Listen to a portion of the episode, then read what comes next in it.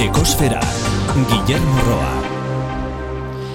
Energia hitzak beldurra ematen du egun hauetan. Eh? Magnitude fisiko bat izateaz gain, ba, saltzen diguten zerbait delako.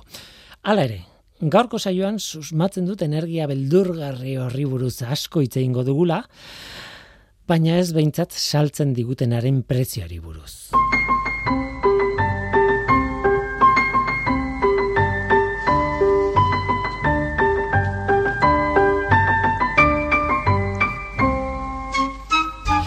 Kaixo denoi, ongietorri kosferara.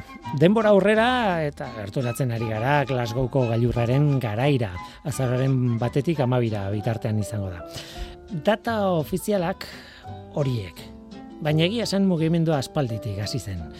Eta naiz eta goi bilera instituzionala izan, kide nagusiak, ba, bueno, herrialdeak eta gobernuak dira, bai? Beste maila bateko, beste maila askotako partaideak ere daude inguruan lurralde txikiak daude, gobernuz kanpoko erakundeak, eh, bueno, pixia denetik eta abarrez. Eh, baita enpresa pribatuak ere. Eta horietako baten eskutik, Hitachi enpresatik, kontu bitxi bat dago. Racing to Zero filma jarri dute YouTubeen. Euskaraz izango litzateke zero orantz lasterka edo horrako zerbait. Eta argita garbi zero emisioen gaiari egiten dio referentzia. Haien esanetan zero emisioko lehen pelikula da bi minutu eskaz ditu eta bi errotuluerekin hasten da. Films always try to make a big, big impact. Hori da bat, eta bestea da This one made none at all. Alegia, pelikulek sekulako impactua egitea bilatzen dute.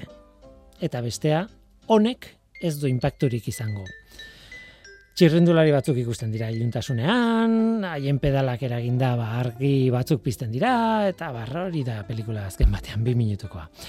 This film was powered with zero carbon emissions, dio bukaeran. Pelikula honek isurpenik gabe ekoiztu da.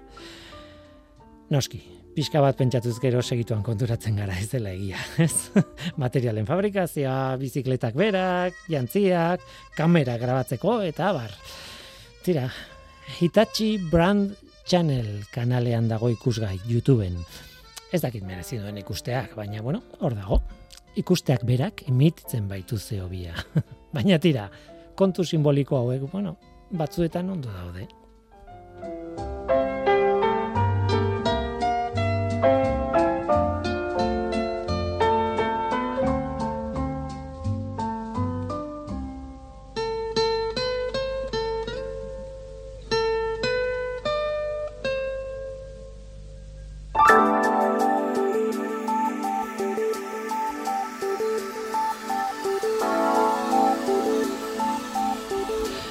Beti bezala planetaren CO2 mailari begiratu behar diogu. Igandeko datua da urriaren amazazpikoa. Lurraren CO2 maila lareunda malau puntu bost bederatzi ppmkoa da. Mauna loa sumendiaren behatokian neurtua. CO2aren kontzentrazioak orain, bueno, gora egiten ari da orain pixka bat edo esango genuke aurreko astekiko behintzat. Berriz ere gogoratuko dugu horrek ez duela adirazten CO2ren maila egonkortu denik inundik inora. Urtearen barruan zeo biak duen zikloaren ondorio bat da ordea.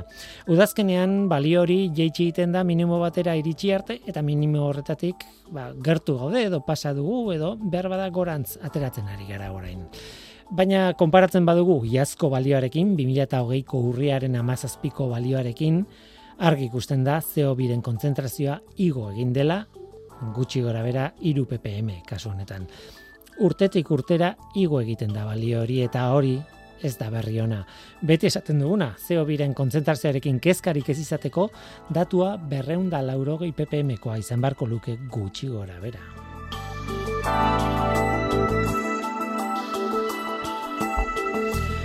Gaurko saioan bi kontu alde batetik goierreneko Maria Arretxe Agirre dator, haiekin dugun kolaborazio hori ekiteko aurtengo ikasturtean.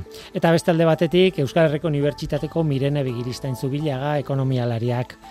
Horixe, ba, ekonomiari buruz hitz egingo digu, baina ekologiaren ekonomiaren ikuspuntutik. Hau da gure gaurko eskaintza, zu ongi etorria zara. Murgildu zaitez gure ekosfera.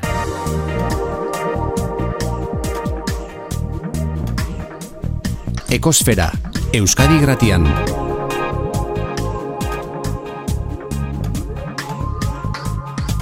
Ekosfera. Maria Arretxe Agirre goierreneko langilea eta bazkidea. Eta hori importantea da. Kaixo ongi etorri? Eskarrik asko, lehen bizi bazkidea eta gero langilea. Ba, berriz ere hasiko naiz. Maria Arretxe Agirre, goierreneko bazkidea Bai. eta langilea, ez? Mhm. Eta importantea, bai. Bai, ala, ala da, bai. Bueno, e, goierrenekin iaz hasi genuen olako kolaborazio polit bat, e, hilero landuko dugu gai bat. Zuek bertan zaudetelako, e, herri mailan, mai baju horretan, e, laguntzen, e, instalazioak prestatzen, burokraziarekin laguntzen, agolkularitza lan ederra egiten, edo potolo egiten, e, hor badago lanpila bat, ez? Eta goiener hor dago, ez da izango bakarra, baina hor dago, eta oso aukera ona da. E, bai, e, hor gaude, lan potoloak hartu ditugu, es- esaten duzun bezala. Bai, e, mezga bakarrak, baina bueno, bai, hemen e, Euskal Herrin esan dezakegu e, dagoan kooperatiba energetiko bueno, e, bakarra edo, edo bertan bakarrik aritzen den e, kooperatiba bakarra dela gaur egun eta diozun bezala, ba, bueno, e, merkaturatzetik hasi baginen ere, ba, gaur egun bestelako erronkatan buru belarri sartuta. Mhm. Eta ekosferara etortzen zarete, hilero nirekin hitz egitera eta hori plazer bada beti bezala. Gainera, gai pila bat dituzue. Batek pentsa lezake goiener, ba, bueno, ze ingo dute gauza bat, oso ondo ingo dute, baina bueno, gauza bat. Hori kontatuta, ja, esta. Ke ba. Bai, ez, egia esan oikona e, jende gehien ezagutzen duna da guren e, merkaturatzaile jarduera, ez? Azkenen e, goiener e, energia e, sortu eta konsumitzeko e, sortzen den e, kooperatiba, irabazi asmo- asmorik gabeko kooperatiba bada, eta gure lehenengo jarduera martxan jarri ginuna 2008 merkaturatzea izan zen. Orduan jende askok hori hori da ezagutzen duna, ez? Azkenen e, gure etxetan e, egiten dugun konsumoa fakturatzeko alternatiba bezala ezagutzen gaito. Baino sortu zenetik, osea 2013tik gaur 2021 batera egoienerrek ibilbide ba, oso potolo eukido eta hainbat ekimen jarri ditugu martxan, ba e, Gero ez da bai, lerro gehiago dituzue. Hori da, bai. Bai, bai, bai. Hala da, bai. Bueno, e, horietako bat, et, zuk esaten duzun bezala, sorkuntza izeneko proiektua da, eta hortan helburua ematen du iriste ez dakit, eh? barkatuko diazu, baina egunen batean energiaren, kontsumitzen dugun energiaren euneko euna, energia berriztagarritatik etortzea. Ez dakit posible dan, ez dan posible, helburu bezala oso ondo dago, eta de, o, bideo hori hartu behar dugu. Bai, ez, ah, bueno, e, argi dago etorkizune berriztagarri eh, izanen dela, bueno, etorkizunez ja errealitate bada. Mhm. Eta bueno, ez du deus berririk eh, inventatu. Berriztagarrik, osea, izerrotak eta eta eta ur jauzik bazeuden leno ere ez teknologia bazeon eh, hor gertatzen dena da, bueno, asko garatu dela eta bai egie da, badakigu denak ba, daukegun menpeka, menpekotasunengatik eta eta baita ere e, ba, agortzen ari dielako erregai fosilek besteak beste e, ba, teknologia hori gero eta indar gehiago eukiko duela.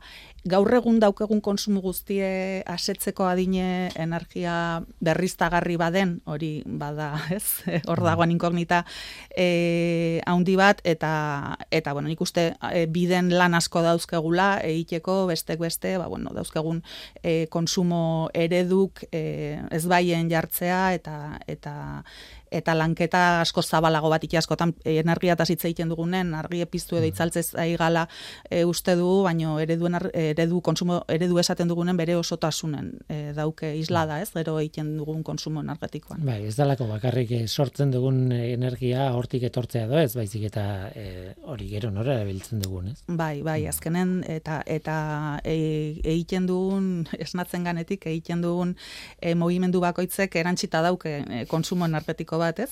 E, gezurre badirudi ere, pues e, e, likadura, mugikortasuna, aisialdie dena da, ez? Konsumo energetiko hortara lotuta. Adibidez, eh, hasieran aipatzen nuen pelikula hori, ondo dago, simbolo bezala ondo dago. Bai, etxe, nahi dut, eh? etxeko lanakin noa, ba noa Bai. ikustea etxe bueltatzen naizenen joango naiz. Ez dakit merezi duen, eh? benetan, Bueno, eh? oso, ez- oso txikia da, ez da, berez, Bueno, ezer, baina horrela saltzen dute eta batzutan pentsatzen duzu. Bueno, saltzen badiate, saltzen ari dira. Ideia bat balin bada ere, saltzen ari dira, ez? Eta gero, nik askotan pentsatu dut, ez? Bizikleta bat da berdea eta ez da, ez da egia. Bizikleta bat egiteak Bai. berak Hori da, ditu bai. Bai, e, berriztagarrik e, gaur egun ematen e, airen zabalkundea eta eta hurrengo urtetan emanen den bilakaera, osea, hori ez da utzetik sortzen. Mhm. Guzti horrek e, material e, asko eskatzen ditu eta e, erregai fosilek agortuko diela esaten baldin badugu, ba, e, e, esaten duguna konsumo hori asetzeko adina teknologia sortzeko ere, ba, planeta ustu beharko dugu, Mhm. segurazki. Tira, bizikletaren aldekoa naiz, eh? Bai, bai. Hori azpimarratu behar dut eta asko erabiltzen zein dut. da au, aukera eh, hobena esan beharren eh, Bai. ez, ez Ez- txarrena ez edo txarrena, bai.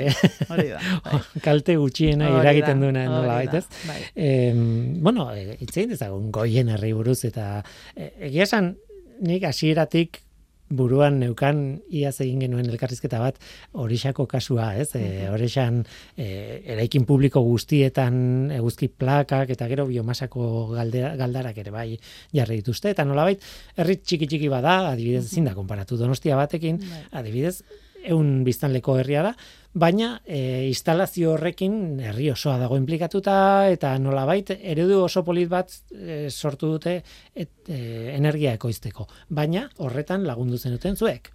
Mm, Bai, bueno, guk badauzkegu gure sorkuntza proiektu propioak, esan dugun bezala, eh, hasieratik asmoa izan da ekudeatzen dugun energian e, uneko une gerok sortzea, hortik oso urruti gaude, gaur egun egia esan, baino biden, e, ba, olako proiektuk e, sustatu nahi ditugu, azkenen esaten dugu goiener txiki asko izan beharko lukeala, ez, autokudeatuk eta proiektu e, kooperatiboak eta tokikoak, ez, eta ba, horexan e, zorionez, e, udalan eskutik, ba, izan da olako e, ekimen oso ausarta, ez? Ez udiozun bezala, e, e, e, zera e, kiroldegiko ez baino frontoiko telatue plakaz josi due, eta asmoa da herrie uneko eun Bai. auto e, ornituta eotea. Ostatuan ere bazeu. Baita ere ostatue eta, bai, eta, eta gero, bueno, azkenen e, alkatek berak esan duna da, postu bada, eta herriri udalak nolabait egiten dion e, lagapen bada, e, teiatue eta baita inbertsioa bera, baino e, kondizioa izan da gero herritarrak ere, ba, bereen teiatuk, eta bueno, badaude ustiategi batzuk, eta horik ere prest daude sartzeko, orduan, ba, bueno, bai, e, komunitate energetiko e, berriztagarrien e, komunitate energetiko bat sortzeko e, biden, eta nahiko aurreratuta daude momentu honetan. Oso polita eun pertsona dituen, eun da piko pertsona dituen eh, herri batentzako. Claro, eskala egitea zailagoa da, ideala litzateke, hori donostia batean edo bilbo batean egitea, baina nola nahi ere ez dakit hori eh, adibide polit hori den adierazgarria zuek egiten dituzuen eh, ad- eh, proiektuetan. Bai, ez, beste a- nolabaiteko azkenen gauzak. guk eh, sustatzen duguna da, eh, bueno, energia berriztagarrik eh, gure eredu, eh, daukegu, osea, guk eh, argi daukegu ze eredu eh, sustatu nahi dugun, eta ematen duguna aholkularitza izan daiteke norberak bere etxen jartzeko instalakuntza bat, aholkularitza eh, oain desente ematen aiga eh, autokonsumo partekatutan, eh, ba, bueno, azkenen eh, hor, e, instalakuntza batek, hornidura bat baino gehiago asetzea, eta komunitate energetikoana azkenen e, behar dena da e, mugimendu soziala. Kasu batzutan, e, horrexan adibidez, udalen eskutik joan da, eta horrek egia esan ba, errezten ditu gauzek, edo hernanin ere bagabiltz, eta han ere... E, e, udala dao bultzatzen, ez, nolabait, baino izan daiteke auzo auzo tartalde bat Mhm. edo izan daiteke industrialde bateko enpresa batzuk. E, azkenen komunitate energetiko bat egia esan gaur egun oraindik ez dakigu zehazki zer izango den e, Europear zuzentarauek lege e, ez dielako bilakatu oraindik uztailerako behartzun izan, baino ez, ez zuen egin, baino e, bai argi dagoana da entitate juridiko bat sortu behar dela eta hori sortu daiteke e, herritarren e, nahi dagoan edozein edozein tokitan. Interesa eta Eta ia hor edozein talde. bai, talde sustatzaile bat izango litzeke hor e, e, ba, muinez, e, Mhm. interes hori piztea. beti aipatzen dugu eta bueno, noski aipatu dut Glasgow hitza eta horri begira gaude, baina eta noski hor daude herrialde potoloak eta oso urrutik gelditzen zaizkigun instituzio erraldoi horiek eta baina gero hori azpimarratu egiten dute gauzak betik gora egin behar dira, eta claro, mm, betik gora behian gauden gu gara. Bai, ala, ala da. Eta ba, gure kooperatiba ere dukin erabalde errokatuta da, ez? Mm. Txikitik eta herritik eta elkarlanen, ez? E, ba, kooperatiba eredu eden bezala. Eta zudiozuna, eta europear zuzentarau, e, bi zuzentarauak atera bazien horregatik da, zulen esan dozo, e, suposatzen da, e, Europak izan nahi dula 2000 eta berrogeita mar erako, e, lehenengo kontinentea e, negutegi e, xuritan neutroa izango dela, eta hortik oso oso urruti gaude, eta e, goitiberako politikak e, funtzionatzen ez duen ez, ba, e, autoa izan da komunitate energetiko oin bidez e, jendartea aktibatzea eta egitan e, ba, pertsonadak e, ardura hartu dezagun e, ba, bueno, e, benetan e, zer esan eta zer egin asko daukegulako, ez? komunitate energetikoak. Nik ez, e, entzungo dugu gehiago ni buruz, esan edute dela oso ideia potentea, ez? Eta, bai, bai, guretzako aukera aukera ikaragarria. Mm, mehatxu puntu bat ere ikusten diogu, ba, badabiltzelako diskurtso hori bere ganatu duen ba, enpresa eta eta enpresa potoloak eta mm, negozio aukera ikusten duenak hemen, baina guretzako aukera bada, ba, bueno, e, komunitate sena hori nolabait bizteko jenden arten. Horrez gain zer da goiener? Zer, zer gehiago? Esan dute hori da, nik eh, ezagutu dudan, edo, bai. bueno, nire lehenengo aukera. Zer da goiener galditzen bediate, ba, hori erantzungo nuke. Baina horrez gain zer? Bueno, e, goienerren azkenen e, gaur egun esaten dugu iruzuta beditugula, batetik e, merkaturatzea, da leno aipatu dutena, bon, e, ezagunena jenden e, faktura edo kudeaketa administratiboa, hor duran kudeaketa administratiboa itea da, bagabiltz, estelan bat uzan horre bai, ez naiz hartuko, gero bigarren zutabea sorkuntzako izango litzeke, eta horre dugun bezala, e, proiektu, gure proiektuak ere baditugu, e, badu hidroelektrika txiki bat hemen fagoiagan, e, ereñozun, fagoiaga, uh e, baditu instalakuntza fotovoltaiko batzuk e, ikastolen teiatu nahi ditugunak, beraien beharretara e, dimensionatu beharren, gain dimensionatu ditugu, eta hor ikastolak konsumitzen ez duna e, e, bazkideok e, konsumitzen dugun nola bat, eta oinatiko urjausitan ere partizipazio bat. INR-ekin, iparraldeko e, lagun edun kooperatibakin ere, e, bueno, diruz lagunduen itun lehenbiziko proiektu batzuk ateratzea, eta guztia hau egiten dena da, e, finantziatzen da e, goienerreko Nafarkop, e, bereziki Nafarkop da azkenen e, sorkuntzako proiektuk eta bulego teknikoa eta kudeatzeko sortu dugun e, tresna bat, egoiener talden barrenen e, ikusten bueno, dagoana, eta e, bazkideok eindako ekarpenakin e, finantziatutako proiektuk di, ez? Azkenen, e, bueno, ba, behar bada batek bere etxen, bazakite, irugarren sola iru baten, e, ezkerreko eskun biziden batek, igual ez daukerrexa bere e, teiatun zerbait egitea, eta zeharka indezakena, e, bazkidek indezakeana da, ba, beren aurrezkikin edo bere ekarpenakin, ba, kooperatibak berak energia berriztagarrie e, sortzeko lanketa hortan e, lagundu.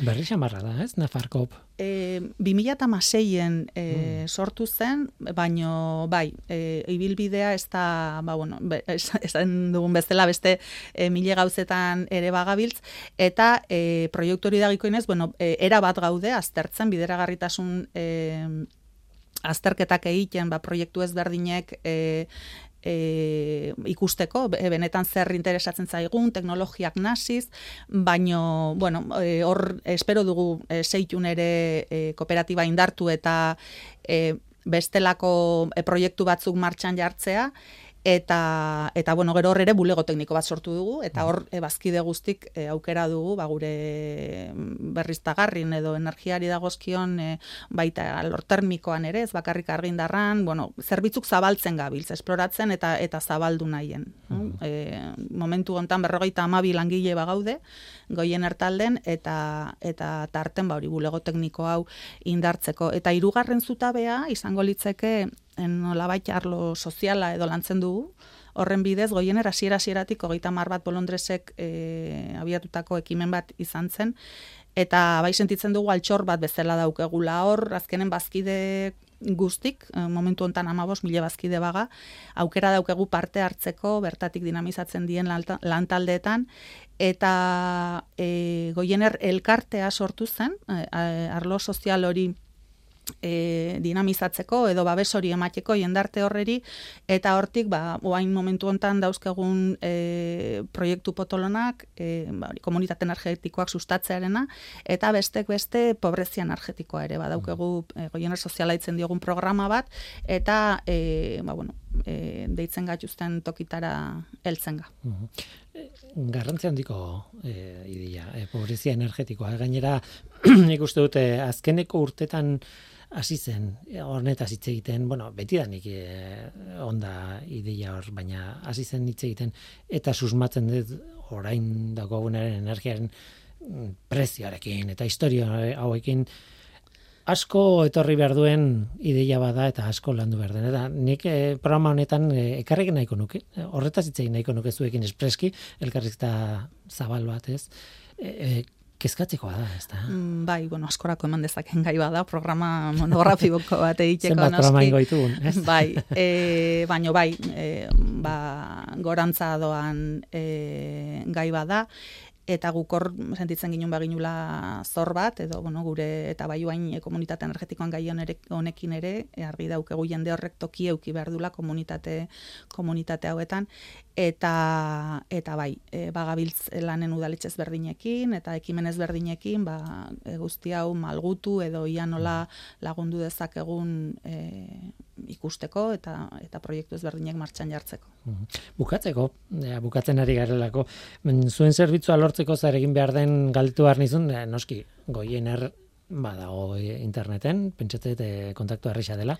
Bai, e, iru EV Bikoitza e, goienar.eus, e, hor gaina hiru e, aipatu ditoten hiru zutabe hoik argita garbi bere izten die eta informazio oso zabala dao e, iru tresna edo esortu ditugun hiru ataloina eta gero beste alde batetik e, egoaldeko lau hiriburutan dauzkegu bulegoak hemen Donostin e, erregina erregina katolikoan mm kalen.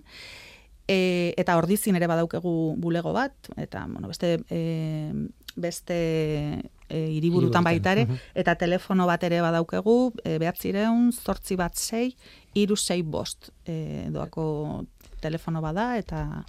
Behatzireun, sortzi bat zei, iru, sei bost. Sei bost. Eta arreta mm zoragarri bat ematiko prest. Eta noski, e, kontaktua egin da, e, bazkide izateko ere aukera bai, dago, ez? E, kooperatibako e, konsumitzaile izateko, osa parte izateko, mm bazkide izan behar da, eun euroko ekarpen bakar bat egin behar izaten da, eta hortik aurrea, ba, bueno, batek irikitzen zaizkizon nola baita kooperatibako zerbitzu guztitara. Mm Bueno, ba, e, hemen itxoiten zaitut. E, bueno, zu, edo goien erreko edo zeintze, jende asko zaudete, nik e, ez dakit dagoeneko egingo genituz, egirengo genituen lau elkarrizketa edo horrelako zerbait, eta lau pertsona ezberdin ezagutu ditut. Bueno, gehiago ezagutzen ditut, egia esan, goien erreko beste batzuk ezagutzen ditut dalako.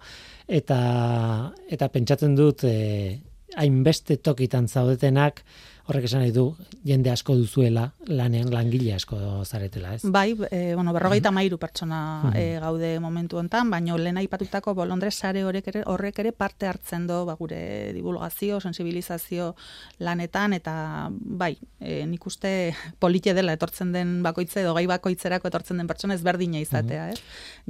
jakintza kolektiboa eh, asko hori da. miresten du goien. Bai. Garun askoko, eta kintza ez. Hori da. Eh, lata pixkat emango dizuet, eta gainera lata pixkat emango dizuet Glasgow hor bertan dago eta egiten duzuen balorazioa ere eskatuko dizuet, edo gogoa baldin baduzue emateko, eta ea zer ematen duen, goi bilera ondi hori, horrek, eta... Bueno, ja. horrutziko dugu. Uf, asperen luzea bai. egin duzu. Bai. Ikusiko dugu. Bai. Ea, ea hemendik hilabete batera zer esaten, ze aurpegiarekin zauden historia honekin. Baina, bueno, oraingoz itxaron petxu ni behintzat banago, eta eta bestela ere goierrenerekin ba, pozpozik e, hilero elkartuko goerlako, eta gai ezberdin bat ekarriko dia zuelako benetan interesgarriak. ederki, guretzako ere plaza polite da. Ba, Maria, eskerrik asko. Ez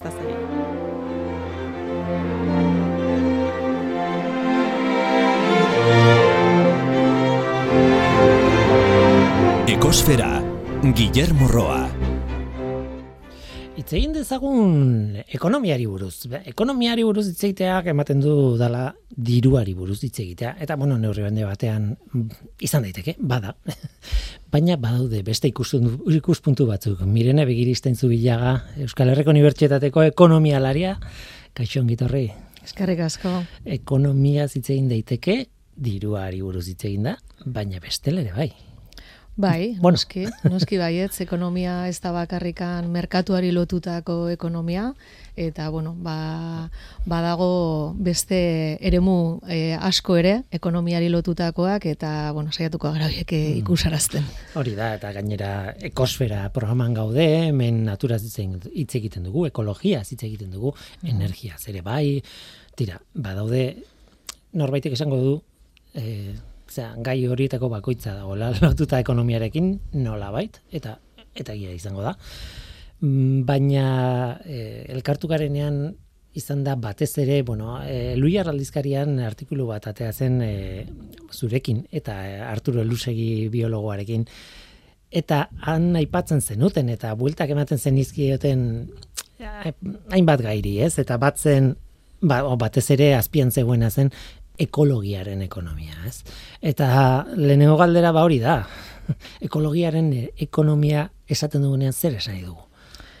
Bueno, ba, ekonomia ekologikoa edo ekonomiari lotutako ekonomia e, nola baite adierazten diguna da ekonomia eta gizartea ba, biosfera barruan e, kokatzen dala eta biosferaren baitan kokatzean e, bere ondorioak eta bere baldintzak e, ulertu behar direla kokapen horretatik. Eta beraz, e, ekonomia e, biosferaren barruko azpimultzo bada eta ez alderantziz. Horregatik leno komentatzen gendunean, ez, ekonomia dirua da, bueno, ekonomia bada e, dirua, baina ez da hori bakarrik. Eta Eta ekonomia kokatzen da biosferaren e, baitan, eta baita gizartea bera ere. Beraz, e, ekonomia garatzeareko orduan, e, ekonomiaren tamaina mantentzea, e, ekosistemen mugen baitan da nolabait, e, ba, ekologiaren ekonomiak e, e, markatzen digune irizpide edo ardatzen nagusia. kuriosoa da, baina ekonomiak arduratzen gaitu asko, eta ekonomia, ekonomiaren barruan dirua da guk asmatutako zerbait. Beharrezkoa izango da, ez da izango, bueno, nahi duzuna, baina berez da, zerbait artifiziala guk asmatutakoa. Aldiz, planteatzen ari zeren beste guztia ez da. E, Da gure testu inguruan, naita nahi ez. Ez? Bai, bueno, horregatik, e, bueno, bagabiltza ere azken aldi honetan e, hitz egiten e, e, ekofeminismoan, ez? E, ekonomia ekologikoa eta ekonomia feministaren arteko txirikordatze horretaz, nolabait e, ekonomiaren ulertze e, zabalago, sistemikoago bat e, mai gaineratzeko. Nolabait gaur egun ekonomia hitz egiten dugunean, ba, ba, eta ikuspegi zabalo horretara e, jotzeko oso baliagarria egiten zaigu e, izeberraren metafora, ez? Nik askotan aipatzen dut eta da ba nolabait e, ba, izeber bat irudikatzen baldin badugu, e, itsasoaren urmailatik gora e, egongo lirateke e, ekonomiaren e, e, ekonomiari lotutako merkatua eta kaso zerbitzu publikoak, ezta? E, bikate begi hoiek, baina e, ur, e, urmailatik e, bera, e, itsasoaren e, urmaile horretatikan bera, badaude ekonomiaren e, ikusezinak bihurtzen diran egunerokotasuneko ekonomiaren garapenerako funtseskoak diran e, ba, natur baliabideak, ez, bereziki, oinarri garrantzitsua, e, zaintzak eta komunitatea, eta horre, ba, askotan hitz egiten da, ez, e, ordainduak ez diren e, lanak, ez, etxeko lanak adibidez, ba, gaur egun kalkulatzen da Euskal Autonomia Erkidegoan e, barne produktu gordinaren euneko e, hogeita zazpiko mazazpikoa dala hori, e, Eren bat. hoien euneko irurogeita marra emakumeak egiten dituztela, e, eustaten datua da, 2018koa, eta eta ez horri bakarrik, ez? Ez bakarrikan zaintza hori e, etxean egiten dana, baizik eta komunitateak, ez? Orduan, e, itxasoaren urmailati bera geratzen dira, bai natur, natur, natur sistema, bai etxeko sistemak baita ere, eta baita ere komunitatea, bera. Ezinbestekoak direnak, gaur egungo ekonomia e, mm. eusteko. Hordaz, e, ikuspegi zabal hori eukitzea e, naita nahiezkoa da, benetan bestelako ekonomia bat edo ez, ekonomia bizigarri bat danontzako e, garatu nahi izan eskero horregatik, ba, bueno, askotan daukagu ekonomia neoliberalaren edo merkatuari lotutako ekonomia horren begira da oso murritza, ez da? Mhm. Azken bola honetan bueltakari gara ideia horrekin argi dago baietz ez, baina beti hor da, beti egon da hor. Bueno, ikustut, e, esan beharko nuke beti danik entzun dudan zerbait dela, eh? nahi dute neurri batean edo bestean. Ez orain bezala, ez orain bezain beste nola bait. Baina ideia hori beti onda non bait. Baina ematen du impresioa oso simplista nahi batekin ematen du orain konturatu garela. Bueno, unik uste dute koidak e, nabarmendu egin digu eta danon etxean, bueno, edo da, danoi eragin digu, danon etxean esatea kaso ba, e, da, baina danoi eragin digula e, nesta modu desberdinean e, ba, ba, krisialdi honek, ez da? Eta e, akaso ba, asko jo gendun konfinamentu gara horretan e, ba, zer dan esentziala, ez? E, e, lanbide esentzialak e, aipatzen ziran mm. eta bizitza guretzako esentzialak diran gauzak, bueno, pues horretaz nik uste dut neurri batean e, eztabaidatu genuen eta horregatik igual egin zaigu nabarmenagoa, ez? En izan da ez da ohiko krisialdi bat izan, ez da 2008ko krisialdiaren berdina izan, krisi ekonomiko gura, ez? 2008koa. Jatorria desberdina izan da, e, abiadura eta edapena desberdina izan da eta erantzunak ere desberdinak izan dira. Eta Horregatik ere igual hitz egiten dugu edo azkeneko bi urte hauetan asko hitz egiten ari gara, ba, ba bueno, pues desberdintasun guzti hauetaz, da krisi ekologikoaz eta eta gizartea nola nahi dugun izatia eta holakoak, ez da, ekonomiarekin erabaldotuta dagoena.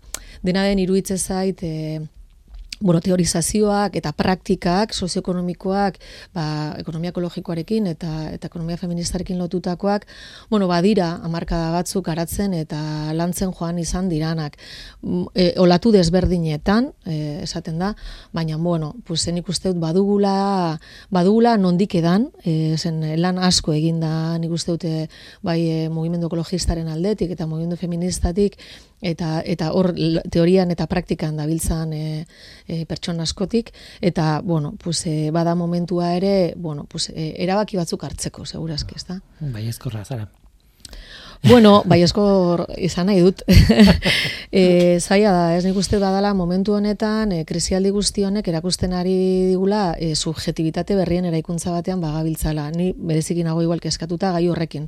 Nola, e, bueno, ba, zer utziko diogun horrengo e, belaunaldiei, e, aldaketan gaude beti, ekonomia beti mm. dago aldaketan, baina e, norun zenola eta norentzat, nola baita e, garrantzitsua da galdera horiek e, bazintzoki erantzute momentu, momentu honetan. Eta urrengo belaunaldiei begira, e, nuzete, garran, lan, lan garrantzitsua dugula momentu honetan, zeren arabera eraikitzen dugun gure gunerokotasuna eta eta subjetibitateak, ez? Nola eraikitzen gara pertsona bezala.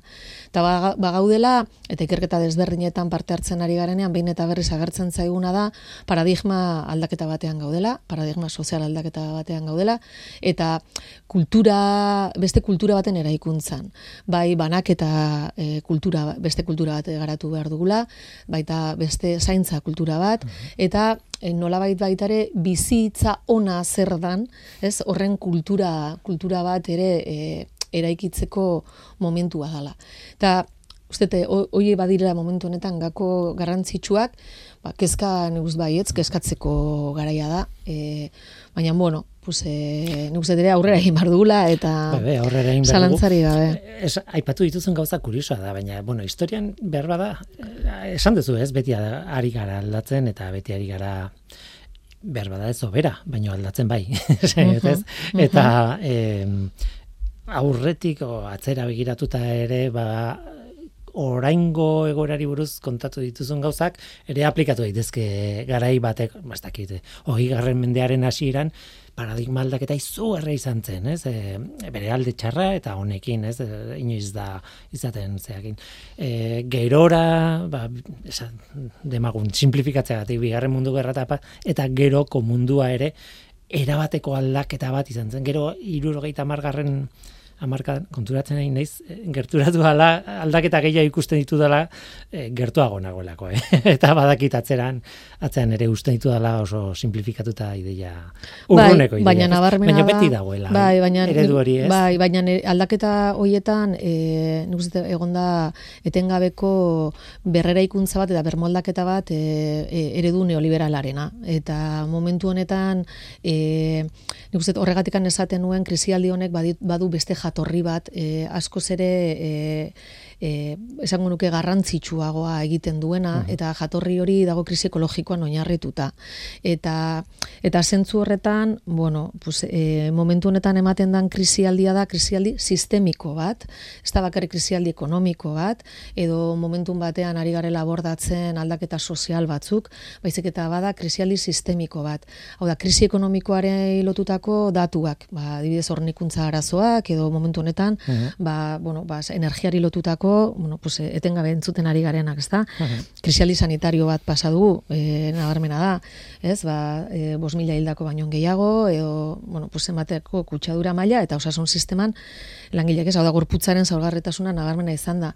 Baina badago ere, krisi ekologiko bat, e, biakapazitatea gainditu egin dugu, biodibertsitatearen e, e, bueno, pues galera izugarria izan da, azkeneko amarkadatan, e, da izugarria esaten dudanean, ba, e, nazio batuko ba, elikadura erakundeak adibidez, be, esaten digu, ba, e, elikadurari lotutako espezien euneko iruro mabos galdu dugu, e, Oda, dia datu oso oso e, larriak eta gainera badira krisialdiak elkar elikatzen diranak, ezta? Oda, krisi ekologikoak larritzen du e, krisi ekonomikoa, krisi ekonomikoak larritzen du krisi soziala, krisi, eta, eta etengabe elikatzen diranak, txirikordatuta daudenak. Orduan zentzu horretan badauka e, ba, bada hitz bat e, garrantzitsua honetan da muga.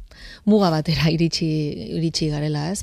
Eta hori da nik uste e, e, irakaspen garrantzitsuena izan beharko genukena gertatu zaigun honetatik eta da ekodependenteak eta interdependenteak garela. Hori ekonomia mm. ekologikoak eta ekonomia feministak ederki erakutsi digu eta eta hori da akaso e, oraingo momentu honetako paradigma aldaketa honetan irakaspen garrantzitsua. Posible dugu egita berandu gatoz, nabarmena da berandu gatozela, baina baina bada aukera hori eta eta bueno, eh Ni baikorra naiz e, ikusten dudalako gauzak egiten ari direla. E, badaudela adibideak. E, bai, e, ba, elikadura proiektuak e, badira, kulturaren gaian badira, energiaren gaian badira, uste dut gero goien datorrela, ona ere, ez da? Ekonomia egonda, sozial... Egondaia. Ah, egondaia, bale. Ba, ekonomia sozial da galdatzailearen mm. e, paradigman ere, ba, kofabrikari, olatukope bezalako proiektuei, hor, e, proiektu mordo bat martxan jartzen ari dira, beste ekonomia bat garatzeko, zaintza sistema komunitarioaren e, arloan. Uste, badaudela, adibide mm. asko, erakusten diguna, badala posible, beste modu batera egitera, beste paradigma horren baitan. Mm. Eta, e, akupuntura puntu hori, e, no, aukera horiek egin baritu eskalatu. Mm-hmm. Ez? Nik, eh, batzutan, e, entzuten dizut, e, eta jo, sortziz, e, sortziz buruan, ez? E, nola baite, krisi hau izan dena, bueno, pandemia batean, baina ez da pandemia bat bakarrik eta baino lehenago nolabait e, 2008 inguru hortan krisi ekonomiko mm, sakon batetik gatoz eta momentuan esaten zen badibidez e, bir plantatu hartzala kapitalismoa ez dakiz bueno denetik entzun zen ez? Eta eta pentsatu genuen e, ba, dena berdin jarraituko du ez? Bueno ez dakit e, aditua izan gabe ez? Eta baina e, pentsatzezu atzera begira 2008ko krisialdi ekonomiko horretatik zerbait ikasi dugu, ez du ikasi.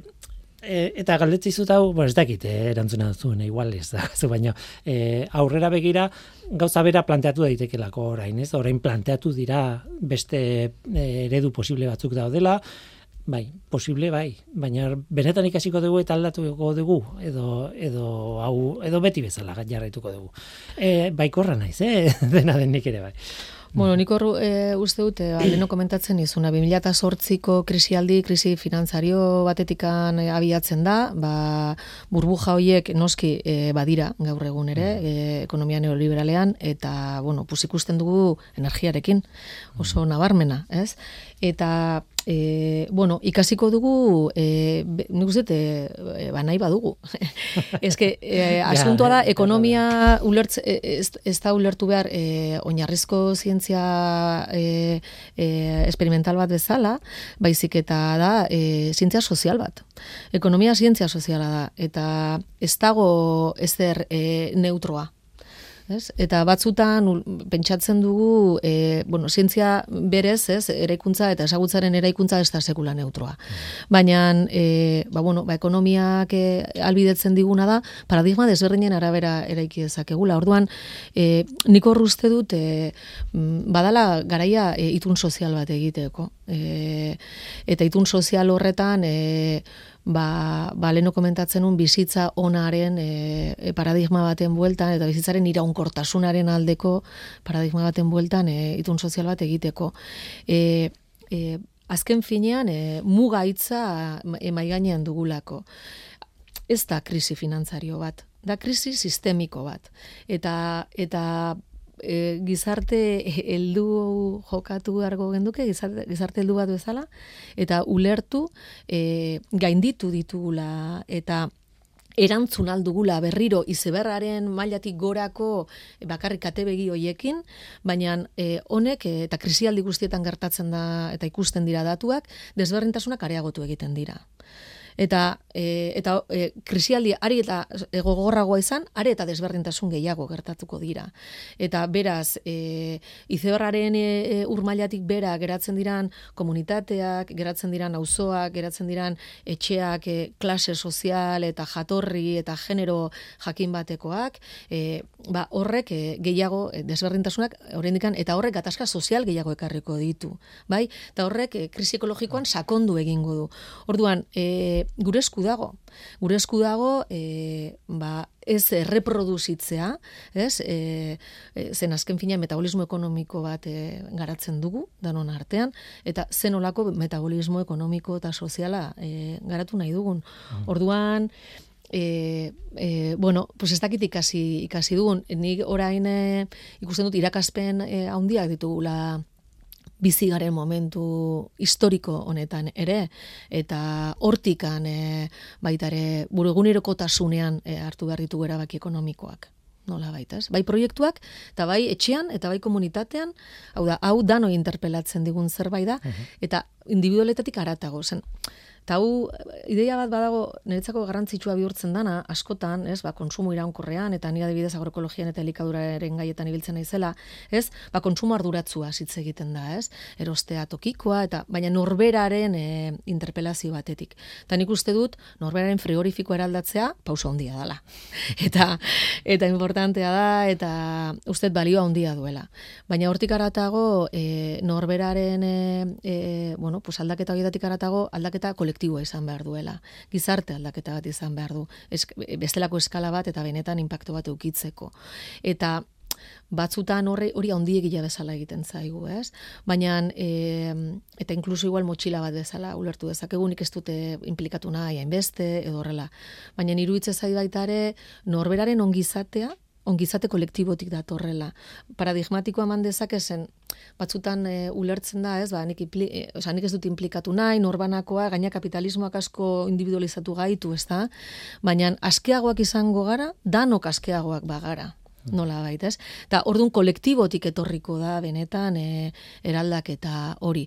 Orduan frigorifikoa eraldatu behar dugu bai, baina eraldatu behar dugu kolektiboki, ez? Ba, enredatuta apur bat, ez? Eta beldurrak e, baitare sorkuntzatik eta e, beldurrak, kezkak, kulpak, hoiek nolabait batzutan, izaten garelako oso dogmatikoak batzutan gure diskursotan ere bai. Mm. Ta nik uste dut, e, e, feminismotik ere asko ikasi dugu, zaurgarria garela, elkar lagunduz, e, egin ditazkegula gauza asko, eh?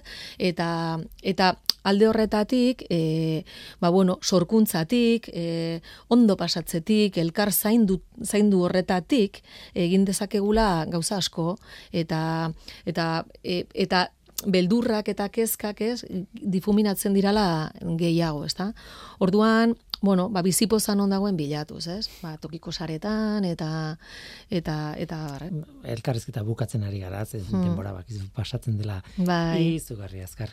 Eta, baina, eldu nahi diote, bueno, desbiderak eta bat hartu nahi, nahi dut elkarrezketa honetan, eh, hain zuzen ere zu elikaduran aditu azarelako, bai. eta, bueno, ni azken bola honetan tokatu izan zait, e, zero kilometroaren ideiarekin jokatzea, eta, eta bar, eta badakit aldatzea dela hain, hain serio eta hain sakona zen elkarrizketa hau.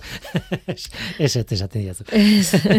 ez, baina esan nahi dudana da, hor gertatzen dena da, e, aipatzen zenuen frigorifiko aldatu nahi dugula, eta erabata ados nago, eta kilom, zero kilometroko ideiari ere ematen zaio garrantzia handia eta badu.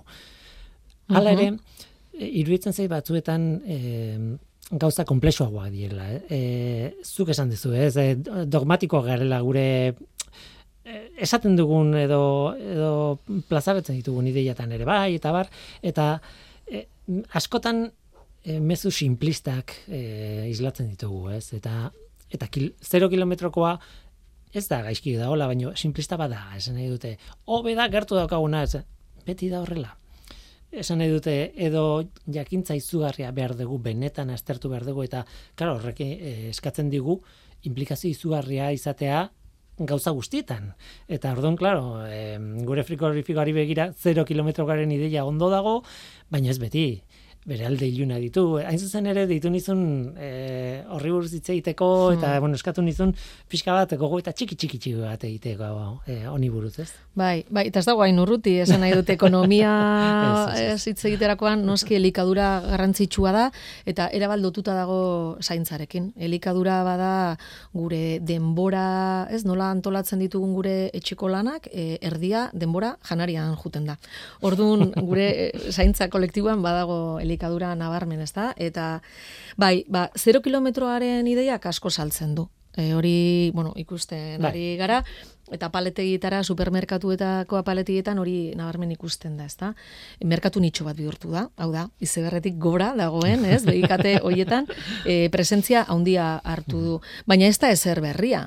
Alegia, 0 kilometroa, e, bueno, ba, ekoizleak, nekazariak, baserritarrek e, egin izan dute e, urte askotan, azokeen e, impacto sozioekonomikoak guk neortu izan dugu, eta hor 0 kilometroa dago, nabarmen, eta, eta oso garrantzitsua da. Eta egun, ekoizle txiki asko, agroekologian e, lan egiten dutenak, eredu horretan, dabiltzanak, ia, esango nuke, mm, ia danak egiten dute 0 kilometroa. Porque zuzeneko salmentaz baldima da, oso ia e, zuzenekoa da, ez? Porque bitartekari batekin, ez? Tokiko mm. denda batean, edo dena dela egiten egiten dute, ezta? Nik uste ere, diosun bezala, ideia oso ona dala, naita ezkoa, gaur egun, eta gainea, e, uste dut urrengo hilabetetan, e, ba, ornikuntza e, elementuetan, ikusten dan bezala energiako gaietan, elikaduran ere ikusiko dugula, ornikuntza falta bat, eta horrekin e, elikagaien garestitze bat. E, Nik uste relokalizazioa eta deskarbonizazioa erabat dagoela lotuta 0 kilometroaren ideiarekin kontu da e, zenbateraino dan egia. Ez? Eta hor sartzen da apur bat esaten zenduna, ez da? E, claro, gure egunerokotasunean, gure denborak eta gure eredu ekonomikoak bultzatzen gaitu e, askotan, ez? Ba, e, deskonexio batera landa eremuarekin. Hori nabarmena, eten bat eman da, erreleboaren gaia, ez dugu iguala ipatu, baina lehenengo sektorean izugarrizko arazo, arazoa da. Eta zentzu horretan, e, deskonexio bat e, badago, eta hiri eta landa eremuen arteko e, nik uste ere e, harreman lanketa bat egin behar da, pixat rekonexio horretarako. Baina hor e, esango nukena da, e, ideia e, naita ezkoa dala, deskarbonizazio eta relokalizazioa da, gaur gaur egun behin eta berriz aipatzen duguna elikadura sistema jasangarri bat eta zitzen nahi baldin badugu. Baina ez hori bakarrik. Horrekin batera da ekoizpen eredua. Bai? Zeren gaur egun e, planteatzen danean e, 0 kilometro, 0 kilometro poltsa, e, simplifikazio horretan, e, sartzen da apur bat dana, ez? Eta gaur egun benetan e, e, ba, e, ekonomia ekologikoa hitz egiteko e, eta agroekologia hitz egiteko ekoizpen eredua funtseskoa da. Dimentsioa, hau da, nola ekoizten dugun hori.